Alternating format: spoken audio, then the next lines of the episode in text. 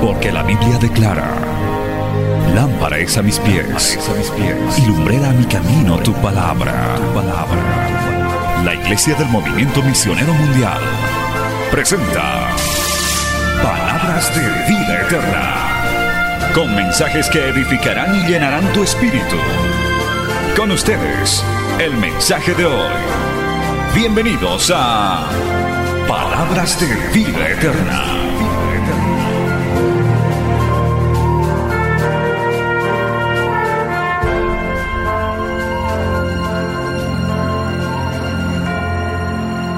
Primera de Juan, vamos a leer Primera de Juan capítulo 2, por favor, y nos vamos a ir poniendo de pie y vamos a enseñar sobre este tema. Más que predicar, vamos a enseñar, porque este es un tema muy delicado.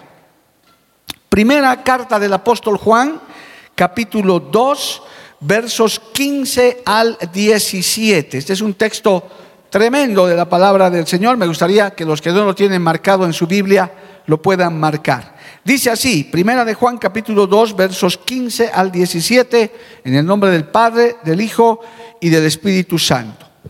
No améis al mundo ni las cosas que están en el mundo. Si alguno ama al mundo, el amor del Padre no está en él. Porque todo lo que hay en el mundo, ¿qué hay? Los deseos de la carne, los deseos de los ojos y la vanagloria de la vida no proviene del Padre, sino del mundo. Y el mundo pasa y sus deseos. Pero el que hace la voluntad de Dios permanece para siempre. Amén. Palabra fiel, digna del Señor. Permítame orar, Padre Santo. Te damos gracias en esta noche maravillosa, tercera noche de esta semana juvenil. Te pedimos ahora tu respaldo, tu guía, Señor, para que esta palabra sea de mucha edificación para todos los que estamos aquí y los que nos siguen a través de los medios de comunicación. Te pido, Padre bueno, que seas tú obrando grandemente a través de esta enseñanza, libertando, rompiendo cadenas, advirtiendo, fortaleciendo, pero también restaurando en esta hora. Te pido, te ruego que esta palabra sea de gran aliento y haya cabida en cada mente y en cada corazón de todos quienes están pendientes de esta transmisión y de este culto. En el nombre de Jesús te lo pido, que una vez predicada esta palabra, vuelva a ti con mucho fruto para honra y gloria de tu nombre. Amén y amén. Tomen asiento, hermanos, dando gloria al Señor, aleluya. Los jóvenes pentecostales que están aquí no se sientan cohibidos, alaben a Dios, glorifiquen a Dios. Si hay algunos pentecostales aquí, alaben hermano, con libertad, no está prohibido. Sé que en otras iglesias que me ha tocado predicar de otros concilios está prohibido hacer eso y yo respeto, gloria a Dios. Me han advertido alguna vez que fui a una iglesia conservadora, me ha dicho, pastor, aquí no hay aleluyas ni gloria a Dios, por favor, le pido que no esté cada rato haciendo eso. Entonces cuesta, pero bueno, está bien, no hay problema, no es pecado. Pero aquí somos pentecostales de hueso colorado, aleluya. Aquí hay quienes alaban a Dios, glorifican a Cristo, aleluya. Así que no hay problema. Bien, amados, este es un tema, eh, yo estaba adelantándoles con un pequeño gran detalle, eh, he vuelto a revisar y la palabra más buscada en el Internet, la campeona de las palabras buscadas en el Internet desde que ha aparecido es la palabra sexo, S-E-X-O, sexo. Gloria a Dios. Y de ahí todos sus derivados. Sin embargo, en este tiempo han aparecido dos que han subido, dos palabras. En, eh, realidad, dos búsquedas. COVID-19 y últimamente están subiendo en búsquedas Ucrania, guerra, etc. Entonces, pero sexo sigue siendo la campeona. Eh, las estadísticas en muchas partes así lo demuestran. Y es que, amados hermanos, yo tengo que empezar por donde hay que empezar antes de entrar a los pecados como tal, el sexo, la sexualidad, la relación sexual, la atracción entre un hombre y una mujer es el diseño de Dios, es el regalo de Dios, no, no es, no ha sido en su origen nada pecaminoso. El Señor nos ha diseñado así. La Biblia dice en el libro de Génesis que el Señor creó al hombre primero, luego se dio cuenta que el hombre no es bueno que esté solo y le creó a la mujer como su ayuda idónea, los casó, los unió y qué orden les dio. Les dijo, fructifíquense y multiplíquense y para eso le dotó al hombre de su órgano sexual respectivo y a la mujer también con sus roles. Y dice la Biblia en el libro de Génesis que Adán y Eva desnudos andaban tranquilos en el huerto del Edén, no se avergonzaban, porque el Señor los había creado así, con una inocencia, no había ningún problema, hasta que apareció la serpiente, apareció el tentador, hizo caer a Eva, y a partir de ahí cayó Adán, y a partir de ahí entró todo lo que es pecado a la humanidad, pero entre esos, dice, la primera reacción que se dieron cuenta el hombre y la mujer es que estaban desnudos y se avergonzaron inmediatamente. Y ahí, eh, hermano, hasta el día de hoy, todo lo que es desnudez fuera del orden de Dios, mostrar el cuerpo desnudo de un hombre y de una mujer, fuera del matrimonio, constituye pecado. ¿Por qué? Porque la serpiente antigua, Satanás, Jehová los reprenda, lo contaminó todo. A partir de ahí el Señor tuvo que tomar un nuevo diseño, los cubrió de ropa inmediatamente, porque en cuanto Adán y Eva se dieron cuenta que estaban desnudos, dice que agarraron hojas y se hicieron delantales y se cubrieron porque se avergonzaron. Pero cuando ya el Señor los vio, los vistió de pieles de animales y ahí se ve el primer sacrificio que se hizo con sangre para cubrir ese tremendo pecado. Así que les hago un rápido resumen porque cuando a veces dicen sexo, inmediatamente nuestra mente es bombardeada de cosas generalmente malas. Pero en realidad el sexo, la sexualidad, eh, la reproducción, el cuerpo humano, el cuerpo de la mujer, el cuerpo del varón, son un diseño perfecto de Dios, una maravilla de Dios. Y en el orden establecido por el Señor es una bendición. Si no hubiera sido así, ninguno de nosotros estaría aquí. Nosotros somos el resultado de eso, porque nuestros padres se unieron sexualmente y de eso hemos nacido nosotros. Ese es el diseño de Dios. Cuando uno viene a Cristo, entonces tiene que saber que si bien aprendemos estas cosas, lamentablemente el enemigo de nuestras almas lo ha contaminado todo y hoy en día la sexualidad, el sexo lo han vuelto en pornografía, en pecado, en inmoralidad y ha tratado de destruir el diseño original de Dios también en esa área. Alabado el nombre del Señor. Era bueno hacer eso porque cuando supieron varios jóvenes que iba a compartir este tema, algunos me dijeron, no voy a venir porque no me gusta hablar de eso, pastor, es sucio, es feo. Entonces eh, yo tuve que decirles, pero por lo menos sigue por las redes porque voy a dar una explicación de que en sí el sexo, la sexualidad no es malo, no es pecado, siempre y cuando esté en el orden y en el lugar que en este tiempo Dios lo ha puesto. Bendito el nombre de Jesús. El texto que hemos leído, amados hermanos, nos da una pauta de que la verdadera vida cristiana, la verdadera vida cristiana es una constante batalla y muchas veces contra pecados de esta clase, más bien diré, contra tentaciones de esta clase que no podemos negar que existen, han existido desde la caída del hombre y seguramente existirán. Por eso es que la palabra de Dios en este texto nos advierte que todo lo que hay en el mundo, los deseos de la carne, los deseos de los ojos y la vanagloria de la vida, no provienen del Padre, sino del mundo. Y el mundo pasa y sus deseos, pero el que hace la voluntad permanece para siempre. Alabado el nombre de Jesús. Entonces, amados, nosotros tenemos que ver esto con mucho cuidado para que de una u otra manera estemos advertidos de todos estos peligros para no caer en pecados. Bendito el nombre de Jesús. Ahora, hermanos queridos, la lista de pecados sexuales es larguísima, porque de cada una se pueden sacar muchas otras ramificaciones, si se quiere decir así. Es decir, no es uno solo. Los más conocidos pecados sexuales o de inmoralidad sexual, como se les conoce, son la fornicación y el adulterio, que tengo que decirles que son dos pecados diferentes, no son lo mismo. Son dos pecados diferentes. Uno es el pecado de fornicación y otro es el pecado de adulterio. Por si acaso, hermanos, eso hay que aclarar. No es lo mismo. Los dos son inmoralidad sexual, los dos son relaciones sexuales ilícitas, pero el pecado de fornicación es el pecado que cometen los solteros y las solteras, no los casados.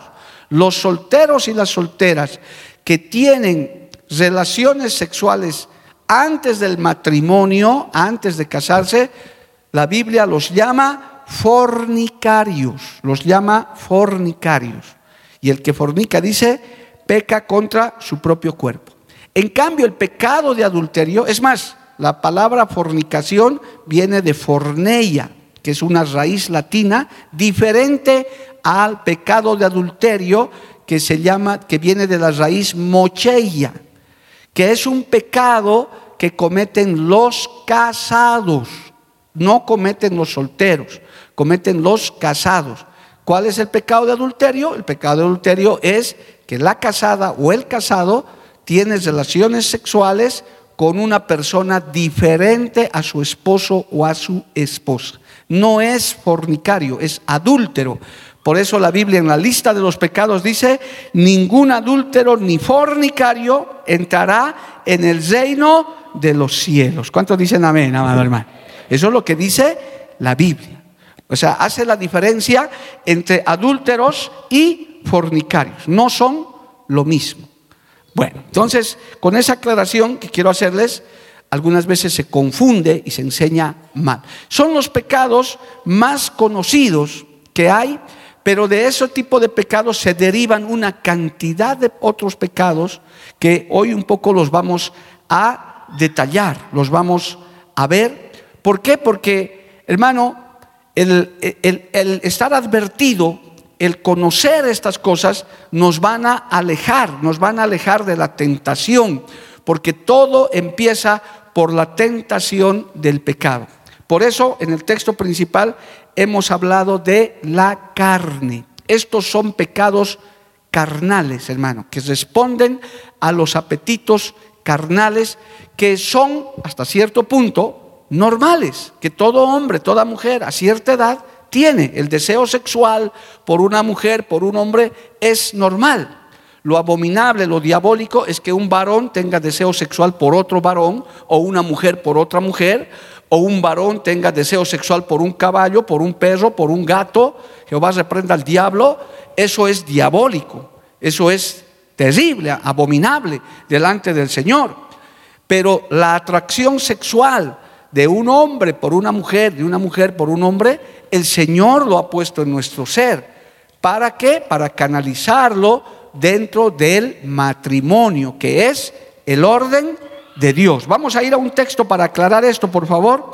Romanos capítulo 8, y ya vamos a entrar lentamente en esto que de hecho es un tema largo, pero vamos a tratar de eh, resumirlo como hemos preparado. Romanos capítulo 1, Gloria a Dios, vamos a leer la Biblia, que es nuestro mejor parámetro, que dice de esta manera, gloria a Dios. Eh, vamos a leer desde el verso 24, 23. Dice Romanos 1, 23. Y cambiaron la gloria del Dios corruptible en semejanza de imagen de hombre corruptible, de aves, de cuadrúpedos y de reptiles. Por lo cual también Dios los entregó a la inmundicia en las concupiscencias de sus corazones, de modo que deshonraron entre sí sus propios cuerpos, ya que cambiaron la verdad de Dios por la mentira, honrando y dando culto a las criaturas antes que el Creador, el cual es bendito por los siglos. Amén. Ahora, escucha esto. Por esto Dios los entregó. ¿A qué? A pasiones vergonzosas, pues aún sus mujeres cambiaron el uso natural por el que es contra naturaleza. Y de igual modo también los hombres, dejando el uso natural de la mujer, se encendieron en sus laxivias unos con otros, cometiendo hechos vergonzosos, hombres con hombres, y recibiendo en sí mismos la retribución de vida a su extravío. Dice algo más. Y como ellos no aprobaron tener en cuenta a Dios, Dios les entregó una mente reprobada para hacer cosas que no convienen, estando atestados de toda injusticia, fornicación, perversidad, avaricia, maldad, llenos de envidia, homicidios, contiendas, engaños y malignidades. Y ahí hay una larga lista que ya no la vamos a mencionar. ¿Cuál fue el origen de eso? Apartarse de Dios. La persona que no tiene a Dios, que no tiene a Cristo, que no teme al Señor, hermano, es fácilmente proclive a cometer este tipo de inmoralidades sexuales. ¿Por qué? Porque no teme a Dios. Es más, el mundo dice, es normal que eso suceda que el jovencito, la jovencita determinada ya debería estar fornicando, debería estar ya activo sexualmente, porque es normal. Ya tienes que, eh, como dicen, tienes que desahogar esa parte de tu vida, así que tienes que eh, dejar tu virginidad, dejar tu castidad. El mundo ha querido y quiere normalizar este asunto, quiere que se vuelva normal, pero no es normal. ¿Y por qué ha sucedido eso? Porque se han alejado de los mandamientos de Dios, se han alejado del conocimiento de Dios, han caído en idolatría. Claramente dice que su mente entró ya en otro tipo de circunstancias, en otro tipo de pensamientos. Prácticamente el que no tiene a Dios, el que no tiene a Cristo, es fácil presa de este tipo de pecados. ¿Por qué? Porque no teme a Dios y a raíz de eso, inclusive, vino un juicio terrible sobre esta humanidad en el siglo pasado, que aún está vigente, aunque ya hoy en día también se ha normalizado, que es una enfermedad que no había en el siglo XIX ni a principios del XX, que es la el SIDA, el síndrome de inmuno de, adquirida, que es incurable hasta el día de hoy, tratable. Todos sabemos como creyentes, no somos científicos, pero lo entendemos, es que el SIDA es un juicio de Dios contra la promiscuidad sexual, especialmente contra la homosexualidad, contra el lesbianismo, es un juicio de Dios. De alguna manera esa enfermedad ha frenado un poco el deterioro de los valores morales de hombres con hombres y mujeres con mujeres. Pero hoy en día esa enfermedad sigue avanzando y según las estadísticas es más proclive en los afeminados, en los eh, homosexuales porque tienen relaciones sexuales contra naturaleza. Por tanto, aquí está el origen de las cosas. Aquí el apóstol Pablo está hablando de dónde emergen esos pecados sexuales. De no tomar en cuenta a Dios, de no tener los valores de Dios, de estar contaminados, tener una mente reprobada. Y según nuestro primer texto, son frutos de la carne. Cuando la carne se desenfrena, y queridos amigos, que son nuevos en la fe. Cuando hablamos de carne, hablamos de nuestra humanidad, de, de este cuerpo, de este caparazón en el cual estamos todavía atrapados.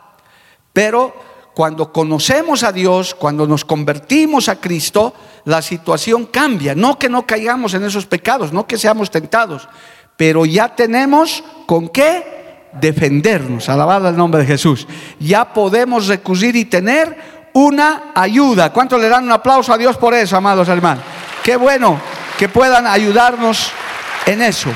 Alabado el nombre de Jesús. Así que entonces, tome en cuenta estos aspectos que estamos para llegar al punto. Sin Dios, sin Cristo, somos muy proclives. Hasta el mundo lo ha vuelto normal. Por eso la prostitución es normal en muchos países.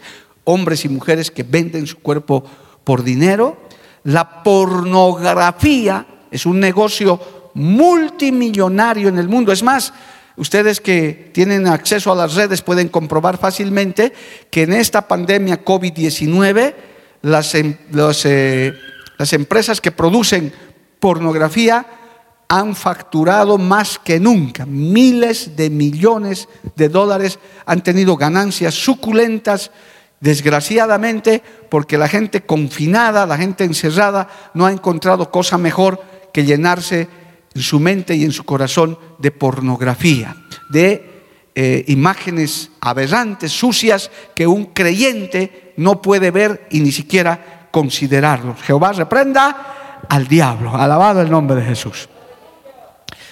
Esas, hermano, estamos mostrándoles las dos caras del asunto para que no entremos solamente a ver un lado. Porque cuando se dice pecado sexual, es claro, pecado sexual, sí, ya adulterio, fornicación, excelente. No, la sexualidad en sí está diseñada por Dios, en su lugar es algo maravilloso. Pero fuera de eso, pues el Señor lo condena como pecado. Segundo aspecto que hemos visto, los orígenes de todo esto, ¿quiénes son más proclives a eso? Ahora, ¿los cristianos no, no somos tentados con eso? Claro que podemos ser tentados Pero déjeme darle un dato más para su estudio para que quede claro ya este primer punto. En el libro de Levítico capítulo 18, eso es para que usted lo revise con calma en su casa y lo considere, hay un capítulo que habla sobre la desnudez, que es ley del Señor, porque de ahí emergen los pecados sexuales más o menos. Mire, en Levítico capítulo 18, aleluya, todo el capítulo no vamos a leerlo, obviamente, le estoy dando el dato. Dice, desde, a partir del verso 5 dice, por tanto, por tanto guardaréis mis estatutos y mis ordenanzas, los cuales haciendo el hombre viviré en ellos yo Jehová. Ningún varón se llegue a pariente próximo. Llegue quiere decir tener relaciones sexuales con su pariente próxima alguna para descubrir su desnudez. Yo Jehová. Y a partir de ahí habla, la desnudez de tu padre o la desnudez de tu madre, no descubrirás, tu madre es, no descubrirás su desnudez, la desnudez de la mujer de tu padre, etcétera, etcétera, etcétera. Establece la ley de que la desnudez es pecado porque eso nos lleva a pecados de inmoralidad sexual. Está reglamentado, legislado por Dios. ¿A partir de cuándo? Como le hemos explicado, desde la caída del el hombre, desde la caída del ser humano en el huerto del Edén. Sin embargo, el Señor ha reservado una sexualidad sana dentro del matrimonio. ¿Entre quiénes? Entre el hombre y la mujer. Ese es el diseño de Dios. Alabado el nombre de Jesús. Porque hay que poner las cosas en su justa dimensión, hermano. Esto es una enseñanza. No estamos directamente yendo al punto porque esto hay que enseñar. Usted también para defenderse tiene que fundamentar. Me han escrito también jóvenes y señoritas que están siendo presionados duramente para tener relaciones sexuales. Están siendo no solamente tentados, están siendo presionados. Me decían algunos que hasta por teléfono me han llamado sabiendo de este tema. Me han dicho, pastor, me están presionando poco más a que yo tenga relaciones sexuales pero yo soy cristiano, pero necesito fundamento, necesito saber por qué me tengo que defender de esto, y entonces para eso es el fundamento. A veces cuando enseñamos estas cosas a medias, entonces ¿qué pasa, hermano? Dicen, no, no vayas a la iglesia, ahí todo es pecado, todo está mal, pero no, el sexo, la sexualidad está bien, es algo maravilloso, dentro del matrimonio, en el lugar donde Dios lo ha puesto. Por eso es que yo le estoy dando estas bases, porque aún hay personas que me han dicho eso. Todo es malo, mirar a una chica es malo, mirar, todo es malo. No, solo que hay que llevarlo en orden, por los canales respectivos, alabado el nombre de Jesús. Es más, la Biblia dice a los casados, gózate con la mujer de tu juventud, gózate en tu matrimonio. A los casados en, Israel les daban un año sin salir a la guerra. ¿Para qué?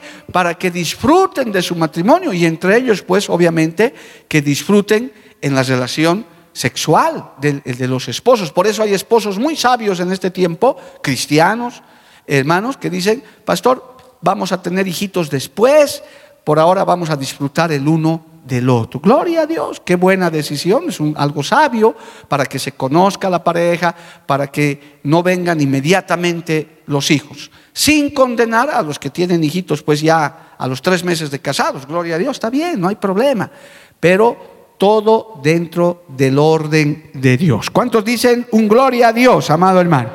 A su nombre, gloria. Dale un aplauso a Cristo, que es muy importante que tengamos esto muy claro. Muy bien, entonces hermanos, con estas dos caras de la medalla, habiendo, mencionado los pecados de inmoralidad sexual más grandes y más conocidos que hay, y en el que especialmente cae la juventud, que es la, la fornicación. Qué triste, amado hermano.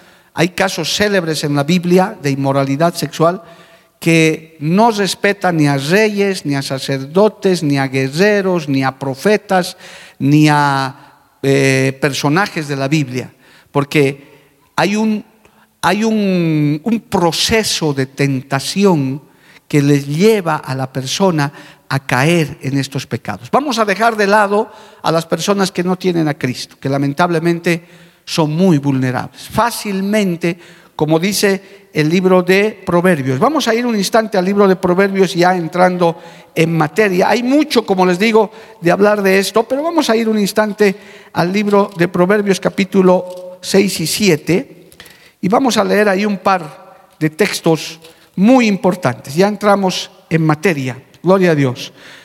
Vamos a ir primero a Proverbios capítulo 7, luego vamos a ir un poquito más adelante.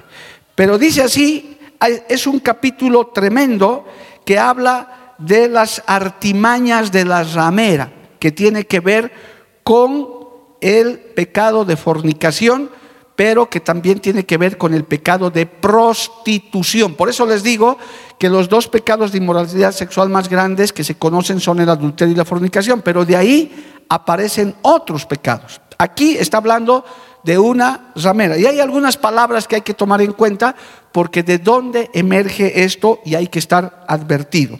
Escuche esto, por favor. Proverbio 7. Hijo mío, guarda mis razones y atesora contigo mis mandamientos. Guarda mis mandamientos y vivirás, y mi ley como las niñas de tus ojos. Lígalos a tus dedos, escríbalos en la tabla de tu corazón. Di a la sabiduría, tú eres mi hermana, y a la inteligencia llama parienta para que te guarden de la mujer ajena, yo diría del hombre ajeno también, y de la extraña, del extraño diría también, que blandas son sus, que blanda sus palabras, que ablandan sus palabras.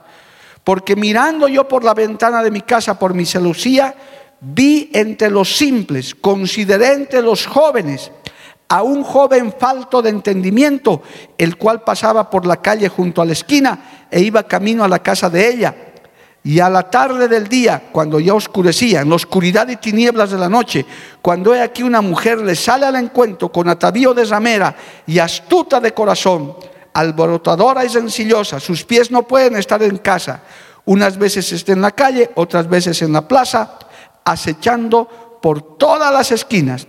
Se asió de él y le besó con semblante descarado, le dijo, sacrificios de paz había prometido, hoy he pagado mis votos, por tanto he salido a encontrarte, buscándote diligentemente tu rostro y te he hallado. Y puedes seguir leyendo el resto para su ilustración. Hermano, hay un proceso de atracción para caer primero en fornicación. Hay un proceso de seducción.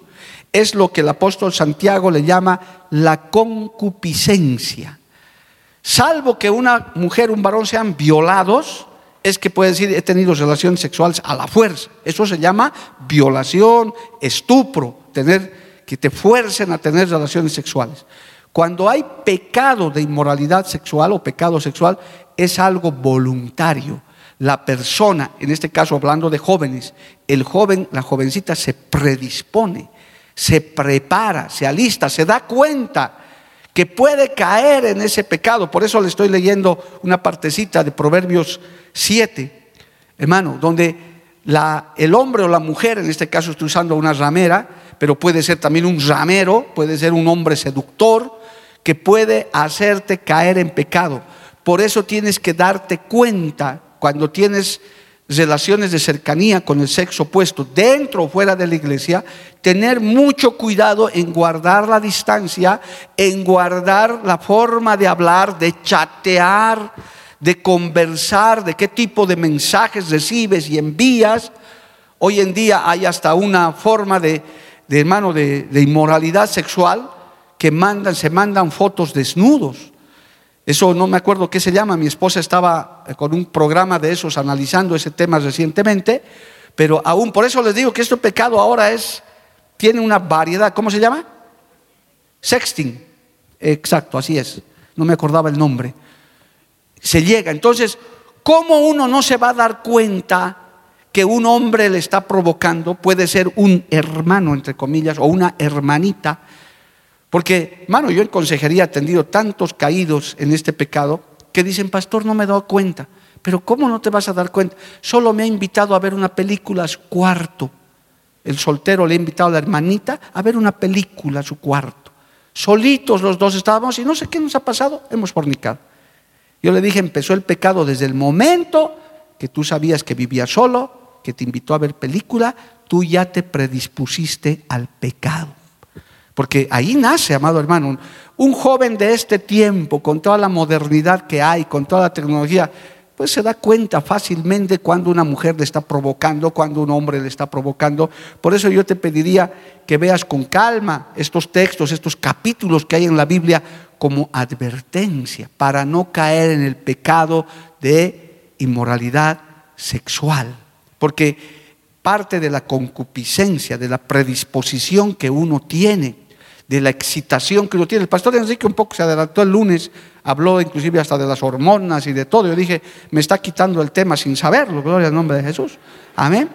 Y después dije, gloria a Dios para que les vaya adelantando este asunto que como vuelvo a decirle jóvenes hermanos, es normal, es normal hasta cierto punto, pero no podemos llegar al otro, al otro extremo, ya al, al pecado como tal, y más bien detenernos y frenarnos antes de que eso suceda.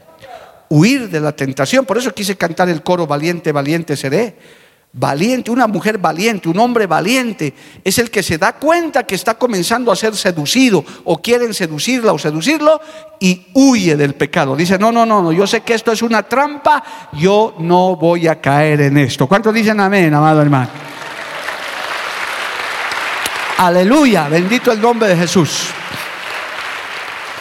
Porque como leemos en este texto, es hablando, es conversando, comienza todo. No es que te tocan de golpe, que te abrazan, no. Es conversando, es charlando, es, ese viendo esa cercanía, ¿verdad? Nos veremos, saldremos. Yo me eh, eh, recibo, gracias a Dios, muchos jóvenes me tienen mucha confianza, vienen a consejería, yo les escucho, me cuentan cosas, gracias a Dios, de jóvenes y señoritas que han escapado del pecado, pero cómo se ve cómo estos, estos varones y estas mujeres preparan el camino para que caigan a la fornicación. Yo puedo decir claramente que el que, aunque sea cristiano, estás en la tentación, pues cuando te das cuenta, cuando estás advertido, Dios te da el tiempo de elegir entre escapar o sucumbir al pecado. Porque una vez que has dado los primeros pasos, como en este texto que estamos leyendo, esa persona comenzó a caer en pecado. Sáltese un poquito más adelante si no se ha ido de Proverbios 7, mire nada más, porque es largo esto. El verso 21 dice, escuche esto, está en Proverbios 7, 21, los rindió con la suavidad de sus muchas palabras, lo obligó con la salamería de sus labios, al punto se marchó tras ella como va el buey al degolladero y como el necio a las prisiones para ser castigada como el ave que se apresura a la red y no sabe qué es contra su vida hasta que la saeta traspasa su corazón. Qué tremendo, amado hermano. Hemos atendido casos de muchachos, muchachas cristianos que han caído y después se les han burlado inclusive. Tanto varones como mujeres, porque ahora es de ida y vuelta. Obviamente el índice de varones de esa clase son mayores que las mujeres que hacen caer, es verdad. El varón es más proclive, más astuto en eso. Pero en ambos casos, el dolor más grande, aparte de haber fornicado, de haberle fallado a Dios, de haber caído, es decir, ahora ese muchacho, esa muchacha, no quiere saber nada de mí. Dice, no, ya he conseguido lo que quería, ahora ya no quiero nada, ya no tenemos nada que ver.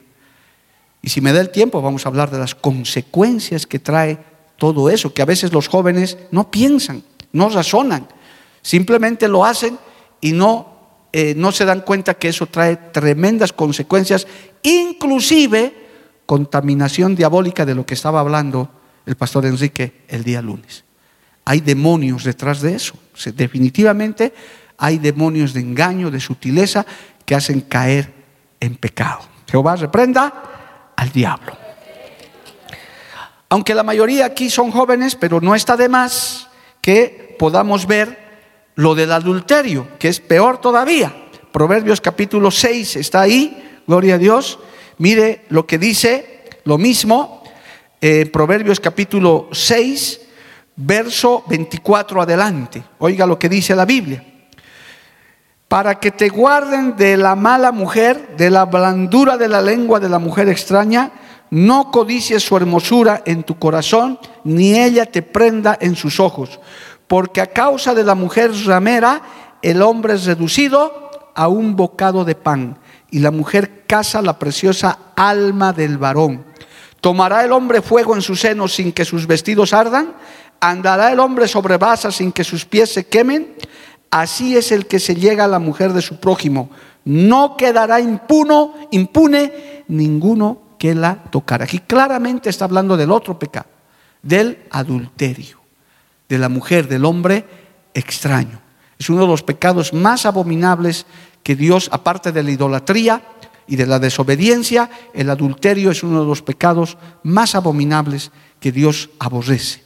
Que el hombre y la mujer sean infieles con su esposo, con su esposa, que son reducidos, dice, a un bocado de pan. Lamentablemente, hermano, es una de las causas más frecuentes de destrucción de matrimonios el adulterio. Y hoy en día hay armas adicionales, el internet, el chat, el celular. Qué terrible, amado hermano, cuando se trabaja con eso, el enemigo utiliza esas herramientas ¿Cuántos casados y casadas no han descubierto en el Facebook a su noviecita de colegio, a su noviecito de universidad? Han comenzado a charlar, nos encontraremos, veremos, eh, nos veremos en tal parte para recordar viejos tiempos. Y esos viejos tiempos fueron que ese hombre y esa mujer fueron reducidos a un bocado de pan. Terrible, tremendo. Las consecuencias del adulterio son más graves todavía que las de la fornicación, mucho más terribles, porque hasta pueden llevar a suicidios, a crímenes, pueden llegar a escándalos y de inmoralidad tremendos, puede afectar a la parentela, a los hijos, es como una bomba que explota que luego recoger los pedazos es casi imposible. Pero tristemente cuando se cometen este tipo de pecados, en lo menos que se piensa es en las consecuencias, sino simplemente en los minutos de placer. Uno de los ejemplos más tristes de la Biblia, hermano, uno, porque hay varios, es del rey David, que se narra en el libro de Reyes, hoy no hay tiempo para hablar de eso porque tengo que avanzar un poco más, que el rey David, un hombre conforme al corazón de Dios, un hombre temeroso de Dios que conocía a Dios, que él le servía, ya era rey, él tenía lo que quería, él podía tener lo que quería, pero puso los ojos por no ir a la guerra en una mujer casada, en la mujer de su general, una señora llamada Betsabé. Y esa historia, los que leen Biblia, la saben. Pero ¿por qué hizo eso? Porque comenzó en nuestro texto principal, los deseos de los ojos.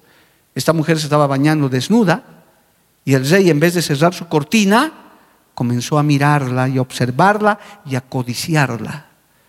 Si hasta ahí hubiera llegado, quizás hubiera corrido a su aposento y le hubiera pedido perdón a Dios y hasta podía haber mandado a sus generales, a sus decirle, díganle a esa mujer que no sea así, vaya y que se vaya a bañar a otro lugar. Podía haber el rey, él podía disponer muchas cosas, no lo hizo. En vez de hacer eso, la mandó a llamar para tener relaciones sexuales con ella. Claro, Betsabé no se podía eh, no podía escapar ni nada porque era el rey el que le hizo llamar. Ya saben toda la historia, la tragedia. A raíz de ese pecado, hermano, de David, nunca más David fue, fue el mismo que era. El Señor lo reprendió, lo disciplinó. Lo único que le salvó a David para que se mantuviera en el trono y vuelva a ser rey ahora, porque va a volver a ser rey en el milenio, es que él se arrepintió de corazón. Él pidió perdón. Si hay alguno que ya ha caído en pecado de inmoralidad sexual, lo único que te va a librar es el arrepentimiento genuino y verdadero. Porque esos dos pecados y todo pecado de inmoralidad sexual, con la sangre de Cristo se limpia y se perdona. Alabado el nombre de Jesús. ¿Cuántos dicen amén, amado hermano? Bendito el nombre de Jesús. Y podemos hablar de otros más, aparte de David, hermano, casos célebres. Uno de los hijos de David, hermano, se enamoró de su propia hermana. Eso es tremendo. Bueno, como les digo, eh, el tiempo pasa, quiero llegar un poquito más al punto. Eh, el mismo Sansón, ¿verdad? Sansón, ¿cuál era su debilidad? Su debilidad eran las mujeres. Él, veía a una mujer y se derretía, hermano. Ese hombre con semejante encomienda, con semejante ministerio. ¿Cuál fue la ruina de Sansón? Las faldas, el sexo opuesto, en este caso la famosa Dalila, que terminó seduciéndolo. Y, dice, y dice la Biblia que Sansón acabó siendo un juguete del diablo, de los filisteos. Qué triste. A causa de ese pecado de inmoralidad sexual, Sansón acabó siendo un juguete del enemigo. Esas son las consecuencias que enseguida les voy a hablar un poquito en detalle. Entonces, hermanos queridos, hay que ver este asunto con mucho cuidado, hay que analizarlo correctamente y uno estar advertido de estos pecados. Aquí tengo una pequeña lista, amado hermano, de, de los pecados sexuales, aparte de los más grandes que les he mencionado, Está el exhibicionismo, está el incesto, está la, prostitución, está la, eh, la pederastia, qué terrible, ¿verdad? Los pederastas que tienen relaciones sexuales con niños, la necrofilia, relaciones sexuales con muertos, y el bestialismo, que es las relaciones sexuales con animales. El pastor Enrique tocaba algo tremendo esa noche es que el que comienza a hacer trabajar su mente y está vacío de Dios, no tiene nada, comienza a querer más y consumir más. Empiezan por la pornografía suave y terminan en la pornografía, en los hechos. Inclusive hay testimonios de eh, asesinos seriales como Ted Bundy, cuyo video ha dado vueltas al mundo. Usted quiere buscar en internet, lo encuentra.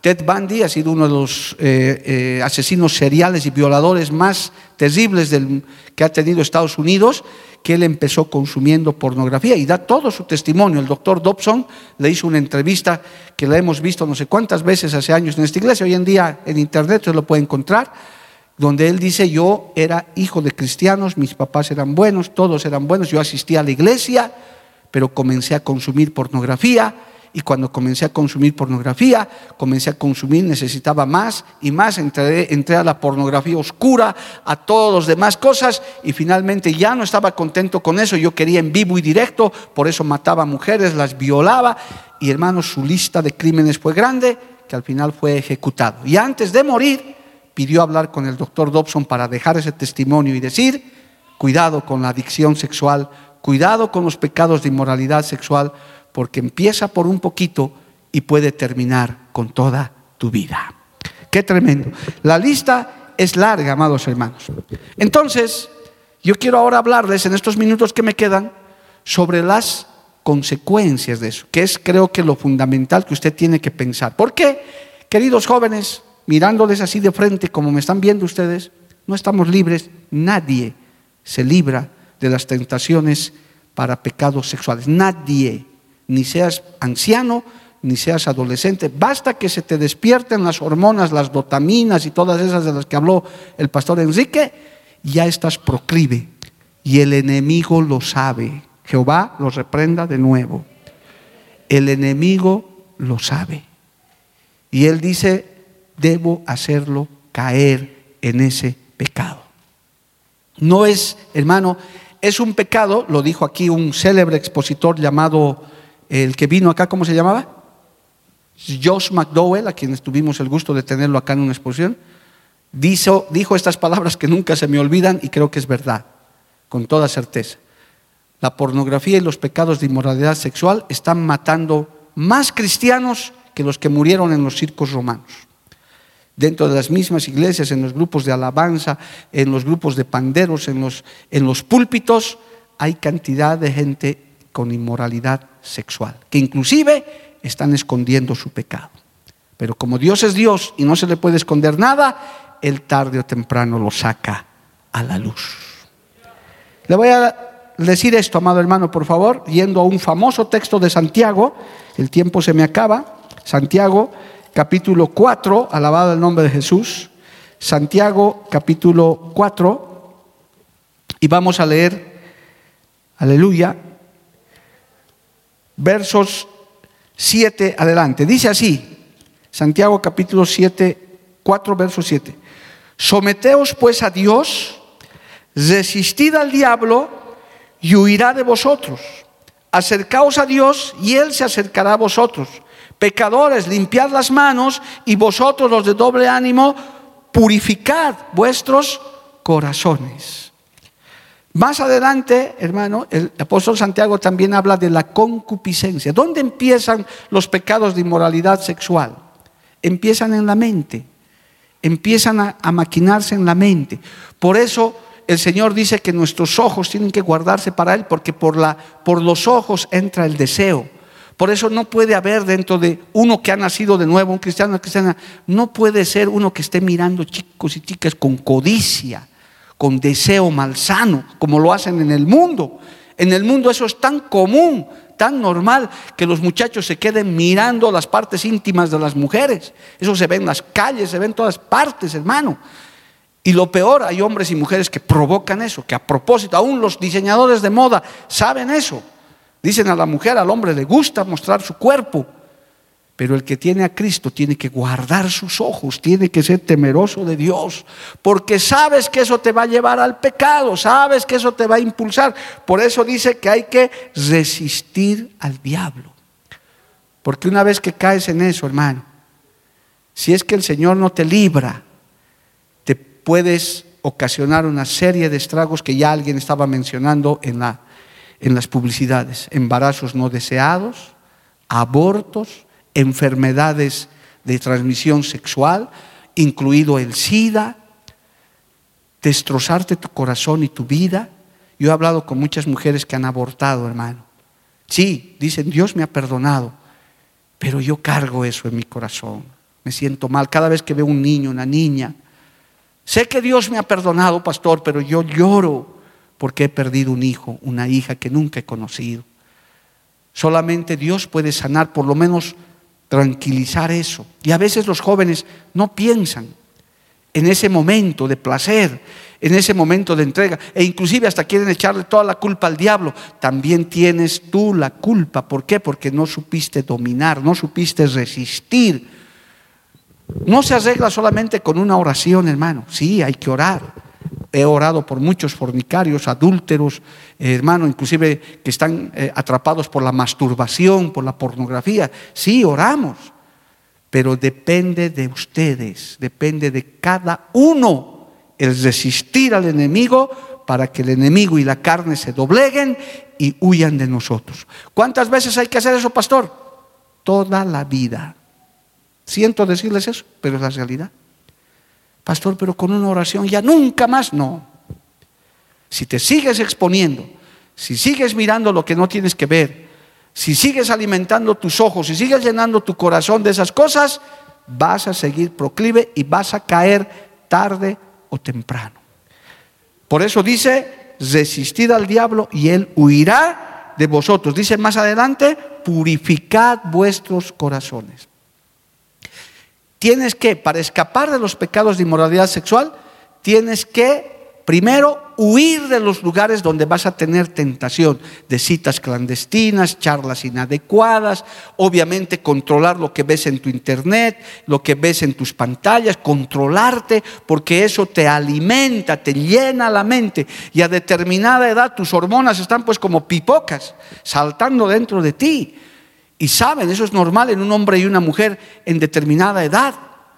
Si sabes que eso te alborota, entonces no tienes que alimentar, depende de ti. Dios te ayuda, oramos, podemos ayunar, pero depende de tu decisión de huir de ese pecado. Porque si no tomas la decisión correcta, vas a caer en las manos del enemigo. Por eso Pablo decía, a la verdad la carne es débil. Hay que reconocer que somos débiles, amado hermano. Todos todos. ¿Acaso abuelitos no hay violando a sus nietos? Jehová reprenda al diablo, hermano. En los hogares, hoy en día las casas se han vuelto más inseguras que en las calles. Es en las casas donde se están violando a los niños, en los propios hogares, padrastros, madrastras y hasta padres y abuelos están violando a los niños. Qué triste, qué desgracia. Por eso aún en la casa, hermano, por favor, los que me están viendo por la televisión, me están oyendo por la radio, a mi casa es, yo puedo andar en calzones y en calzoncillos. No, puede ser tu casa, pero tienes hijas, tienes hijos, tienes nietos. nosotros hemos tenido que reprender a varios que inclusive bañan a sus hijos grandes, amado hermano, ya de 10 años, 12 años. Hay que tener mucho cuidado, hay que tener temor de Dios, hay que limpiar nuestro corazón. En la casa, papás, mamás, hay que mantener la intimidad. Si tienes hijita mujer, hijito varón, en lo posible aparte. Si son grandecitos, jóvenes, más aún todavía. La habitación conyugal tiene que ser algo hermético, porque hay que tener cuidado, hermano. Tenemos que tomar precaución contra todos estos ataques del enemigo para que no caigas en pecados sexuales. ¿Por qué caes en pecados sexuales? Yendo al resumen de los últimos minutos que tengo. Porque tú te dispones, porque uno quiere. Lo contrario es violación, es estupro y demás. Me han violado a la fuerza. Bueno, eso es otra cosa. Pero el que se dispone, el que se llena de esas cosas, es muy proclive a caer en pecado. Es lo que el apóstol Santiago también le llama concupiscencia. ¿Por qué? Porque dice el Señor no puede tentar a nadie. Leamos esto más, por favor. Tenemos unos minutos, estoy tratando de aprovechar al máximo. Santiago capítulo 1, verso 13, dice así. Santiago 1.13, cuando alguno es tentado, no diga que es tentado de parte de Dios, porque Dios no puede ser tentado por el mal, ni Él tienta a nadie, sino que cada uno es tentado cuando de su propia concupiscencia es atraído y seducido. Entonces la concupiscencia, después que ha concebido, da a luz al pecado, y el pecado siendo consumado, da a luz la muerte. Usted tiene que darse cuenta. Usted tiene que mantener las distancias. Por eso inclusive a los que están ya en una relación sentimental, los novios, se les prohíbe el contacto físico, no por legalistas. Ah, es que muy legalista el pastor Mario. No es por legalismo, es por cuidarte para que no caigas en fornicación. Porque el solo hecho de abrazar a una mujer, a un varón, pues hermano, se te alborotan las hormonas, eso es normal, así estamos diseñados. Entonces hay que tener cuidado. Y si más tiempo pasas, más tiempo pasas. Hermano, hay estudios científicos sobre el beso, por ejemplo. ¿Por qué el beso en la boca ocasiona lo que ocasiona? Está todo, hermano. A Dios no se le escapa nada. Él nos ha diseñado así. Entonces preferimos que los novios mantengan la distancia para que tengan el regalo de la sexualidad dentro de su matrimonio. Alabado el nombre de Jesús que es bendecido por Dios y es aprobado por el Señor y es una bendición, es un regalo de Dios. Pero el pecado sexual, hermano, aparte de que desagrada al Señor, de que te expone al fuego del infierno, trae consecuencias, cualquiera sea su índole. ¿Y dónde empieza? Pues por los ojos, mirando, observando. Allí está lo que está diciendo el apóstol Pablo, está diciendo el apóstol Santiago, lo que está diciendo la palabra, el apóstol Juan que acabamos de leer, los deseos de los ojos, que son concupiscencia. Hermano querido, joven, aléjate de la pornografía por completo. Puedo orar por ti, he orado por muchos, y Dios quiere ayudarte, pero usted tiene que escapar de eso. Eso se llama dominio propio, eso se llama templanza. Porque si tú no lo haces, joven señorita, que estás atrapado en esos deseos malsanos de los ojos, el Señor te va a dejar decidir. O quisieras que saque los ojos, ¿verdad que no? Yo he conocido un solo caso de un joven que testificó, no me acuerdo si era un encuentro juvenil, algo, cieguito él, creo que lo vi por televisión, que dijo, yo he perdido los ojos porque yo veía mucha pornografía y perdí la vista. Y soy feliz porque ahora no veo pornografía. Y Dios he salvado mi alma. Imagínense ese extremo, Dios mío, guárdanos. Es mejor cortar. Hoy en día, hermano, la tecnología está llevando a muchos jóvenes. Una vez que encuentras y caes en inmoralidad sexual, si es que no pides misericordia y arrepentimiento de verdad, te va a consumir eso y acabarás en la inmundicia y en la perdición de tu alma. Piensa en las consecuencias. Huye de ese tipo de pecados. Depende de ti, querido joven. Dios te va a ayudar, nosotros te podemos aconsejar, pero es tu decisión si ves esas cosas, si alimentas esas cosas o rompes con eso. Y para eso, ahí estaba también la enseñanza del pastor Enrique. Tienes que llenarte de Dios y de su presencia. Tienes que llenarte de su palabra. Tienes que estar conectado con el Señor. Es la única manera de hacerlo. Amén, amado hermano. Y esta es la solución. Llenarse de Dios en tu vida. Hacer subir tu nivel de Dios a todo el que esté propenso que siempre vamos a estar propensos a eso, el único antídoto es la presencia de Dios, su palabra y estar conectado con Dios, el temor de Dios. Después, hermano, tus papás, los pastores, quienes estén a cargo de ti, no te van a perseguir, no van a ir detrás de ti a todas partes, no te van a conectar un chip para saber dónde estás, no. Finalmente el Señor dice, si tú me amas, si tú realmente quieres guardar mi palabra, te vas a alejar de esos pecados. ¿Hay casos en la Biblia que cayeron? Sí, pero tú no tienes por qué serlo, porque las consecuencias son gravísimas, hermano.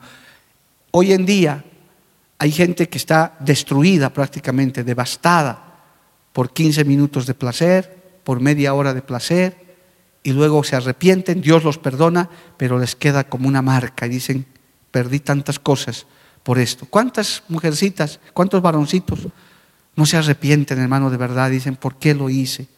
Algunos padres que se han vuelto padres prematuros. el embarazo de adolescentes hoy en día es un tema de pandemia nacional por todas partes a raíz de toda esta inmoralidad que estamos viviendo. Pero Dios quiere un pueblo santo, un pueblo que se aparte. Nosotros vamos a orar, te damos estas enseñanzas, te advertimos, pero ¿quién toma la decisión? Eres tú el que toma la decisión, aún saliendo de aquí. Por ahí algunos que están sentados aquí y están siendo tentados, están recibiendo llamadas como esos que me han escrito, que están presionados. Pues resiste al diablo, huye del pecado, agárrate de Dios, tienes un futuro mejor. Cristo puede hacer muchas cosas contigo, no arruines tu futuro. ¿Cuánto dan gloria a Dios, hermanos? Podemos hablarte largamente de esto, pero está en ti que te llenes de Dios que cuando estés, es más, hemos autorizado a muchos jóvenes y lo han hecho, pida auxilio cuando se vea tentado, auxilio a Dios y auxilio a su líder, a su pastor, dígale, pastor, estoy siendo atormentado por esto, ayúdeme. Y te ayudamos en oración y huyes del pecado. ¿Cuántos jóvenes hoy en día, hermano, han arruinado su futuro por no pensar en estas cosas? Por eso yo creo que en nuestra semana juvenil era necesario hablar de esto, de las consecuencias del pecado de inmoralidad sexual. Escuchábamos una palabra hermosa estos días. No eres un accidente, tienes un propósito, tienes un plan. ¿Por qué truncar el plan de Dios simplemente por un tiempo de inmoralidad, de adelantarte a las cosas cuando Dios tiene preparado un lindo matrimonio, una pareja, un esposo, una esposa, hijos que son herencia de Jehová? ¿Para qué vas a traer al mundo hijos sin padre, sin madre? Un niño que está sufriendo después, ¿con qué motivo? Cuando puedes hacer las cosas en el orden de Dios. Cuando puedes hacer de acuerdo al diseño de Dios. Y, y ahí el Señor actúa, te ayuda. Quiero ir terminando, hermanos, porque tengo que orar. Sé que hay personas jóvenes que nos han visto, nos ven y han venido posiblemente acá, no sé quiénes son pero están justamente en eso. Hay muchos activos ya sexualmente y activas sexualmente que dicen, no sé cómo salir de esto, no sé cómo escapar. Es que ya con mi pareja tenemos relaciones normalmente, no nos ha pasado nada, nos cuidamos, pero es pecado delante de Dios. Y tengo que decir esto como predicador responsable. Ningún fornicario, ningún adúltero, ningún afeminado, ningún borracho entrará en el reino de los cielos. Tristemente, si estás en pecado de fornicación o cualquier pecado de inmoralidad sexual, estás perdido. Pero en esta noche, Cristo te puede libertar. Dios puede romper esas cadenas. Él te puede ayudar. La sangre de Cristo limpia de todo pecado. ¿Cuántos lo creen, amados hermanos? Quiero que te pongas de pie en esta noche. Quiero orar por tu vida. Quiero ministrar tu corazón. No puedo hacer lo que hizo el pastor Enrique porque no quiero que nadie se avergüence, porque esto es algo tan personal, tan íntimo. Usted sabe tu condición, señorita joven especialmente. Tú sabes tu condición, tú sabes tus luchas, tus batallas. Algunos son más fuertes que otros, pero hay otros que quizás ya están atrapados. Hay otros que ya han caído. Tal vez hay algunos que dicen, yo ya caí, ya no soy virgen, ya no soy casto. La sangre de Cristo te puede limpiar. Cristo te puede perdonar. Quiero orar por tu vida y también por nuestros oyentes, televidentes. Padre Santo, maravilloso. Un regalo tan lindo que tú le has dado al ser humano, que es la sexualidad. El enemigo lo ha tornado en pecado, lo ha tornado en maldad.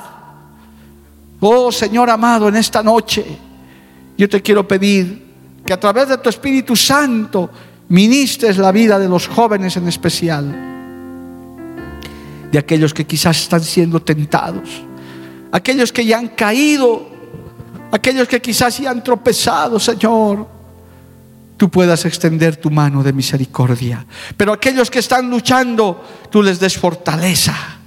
Tú les des, Señor, amado, tu palabra, tu presencia para huir de ese pecado de inmoralidad sexual.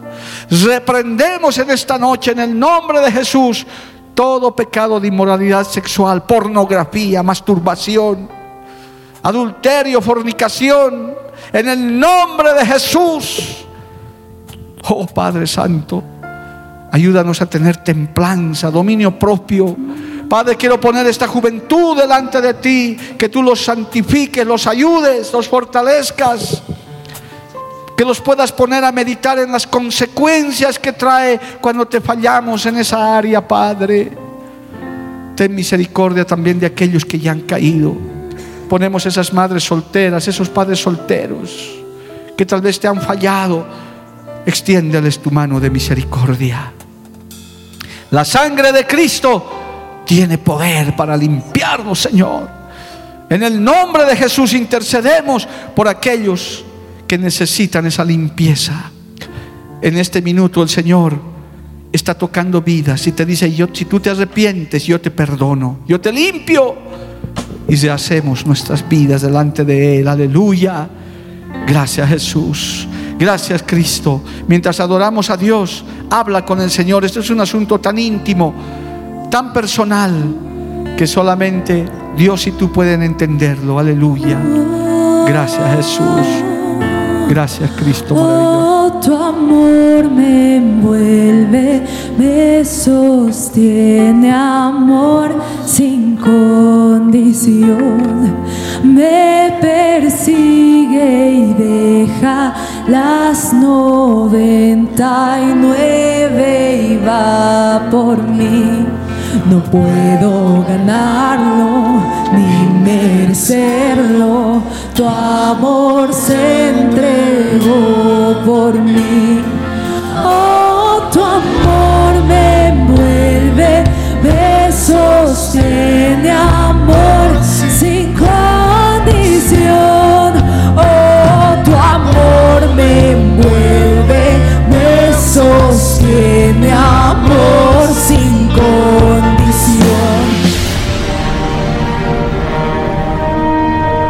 Porque la Biblia declara, lámpara es a mis pies, a mis y mi camino tu palabra, tu palabra. La Iglesia del Movimiento Misionero Mundial tuvo el grato placer de presentar Palabras de Vida Eterna. Si el mensaje de hoy ha edificado tu vida y llenado tu ser, comunícate con los teléfonos de esta emisora. También para pedir una copia del mismo y compartir con otros. Esta fue una producción de la Iglesia del Movimiento Misionero Mundial. Gracias por tu atención. Hasta la próxima. Hasta la próxima. Hasta la próxima. Hasta la próxima.